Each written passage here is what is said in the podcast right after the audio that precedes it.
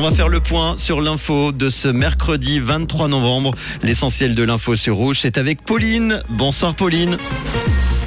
Bonsoir à tous. La ville de Lausanne compte généraliser le 30 km heure d'ici 2030.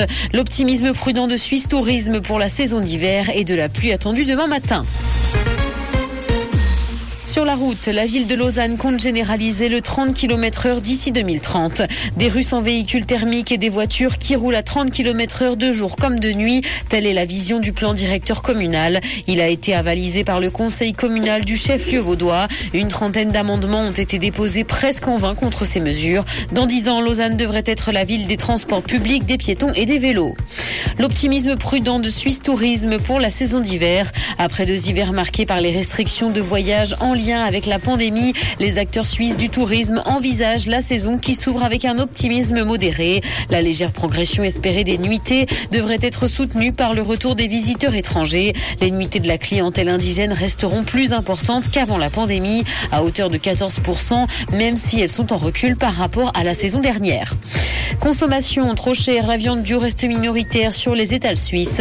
Une étude montre que la viande labellisée, notamment pour le respect du bien-être animal, peine à dépasser les 12% de part de marché. Et ce sont les grands distributeurs qui sont surtout critiqués pour ces prix. Pour la période pendant laquelle a été faite l'étude, les agriculteurs recevaient seulement 20 centimes de plus par kilo pour de la vente de viande bio.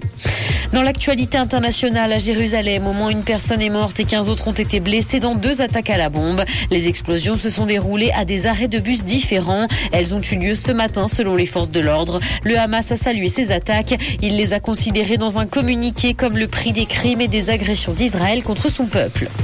L'ARCOM exige des garanties et menace de bloquer Twitter. Le réseau social a été mis en demeure par l'autorité de régulation européenne de lui confirmer d'ici demain qu'il a encore la capacité de modérer la plateforme malgré les licenciements et les départs massifs. L'Europe pourrait infliger une lourde amende à l'oiseau bleu.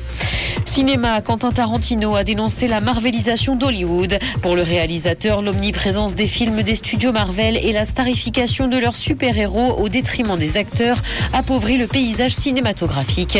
Les comédiens deviennent davantage ambassadeurs de leurs personnages que des acteurs à part entière selon lui. Tarantino fait actuellement la promotion de son nouveau film Cinema Speculation. Il va pleuvoir ce soir et de la pluie est également attendue demain matin. Côté température, le mercure affichera 5 degrés à Nyon et Yverdon, ainsi que 6 à Lausanne et Carouge. Bonne soirée à tous sur Rouge. C'était la météo, c'est Rouge.